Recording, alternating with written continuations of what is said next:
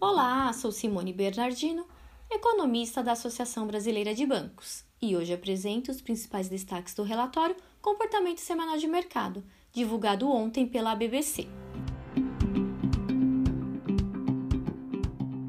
Com a nova política de incentivos fiscais e a aceleração da vacinação, a economia norte-americana retomou seu crescimento, mas ao mesmo tempo, o risco inflacionário volta a preocupar. O índice de preços ao consumidor chegou a 4,2% ao ano em abril, contra 2,6% em março de 2021. O núcleo do índice subiu de 1,6% para 3% ao ano. O Federal Reserve vislumbra inflação acima de 2% até o final do ano e queda em 2022, entendendo o processo como temporário e originado pelo aumento dos preços de importação e de setores mais prejudicados pela pandemia.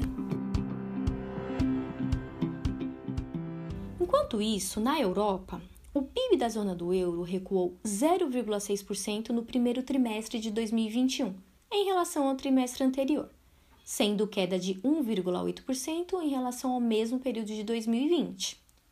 Como houve contração marginal de 0,7% no quarto trimestre de 2020, configurou-se um cenário de recessão técnica.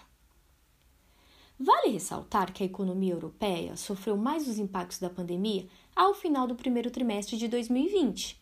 Entretanto, a atividade começa a dar sinais de recuperação com os relaxamentos das restrições sociais e o andamento das imunizações.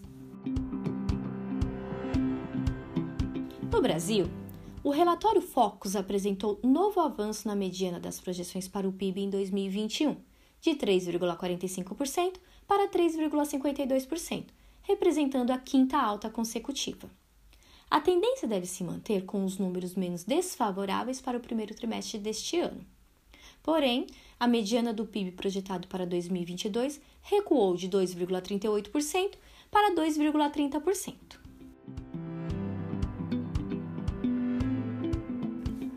Já a arrecadação federal via impostos e previdências em abril foi de 156,8 bilhões, representando altas reais de 13,3% em relação a março de 2021 e de 45,2% ante abril de 2020. O resultado do mês foi influenciado, principalmente, pelo aumento no imposto de renda pessoa jurídica e pela contribuição social sobre o lucro líquido, a CSLL. Esse foi o maior valor para o mês na série histórica impulsionado por recolhimentos atípicos das grandes empresas, pela base comprimida dos primeiros impactos da pandemia e de ferimentos superiores em abril de 2020. Em 12 meses, a arrecadação acumulada somou 1 trilhão 635 bilhões em termos reais, demonstrando relativa estabilidade em relação ao mesmo período do ano anterior, com um aumento nas receitas com impostos e nas administradas pela Receita Federal. Em contrapartida, a arrecadação via Previdência mantém-se em trajetória cadente, contraindo-se 2,5% na mesma base comparativa. A quantia, que alcançou 460,3 bilhões em abril de 2020, reduziu-se para 448,6 bilhões. Estes são os principais destaques do relatório Comportamento Semanal de Mercado da ABBC. Para ter acesso ao documento completo, basta baixar no site em www.abbc.org.br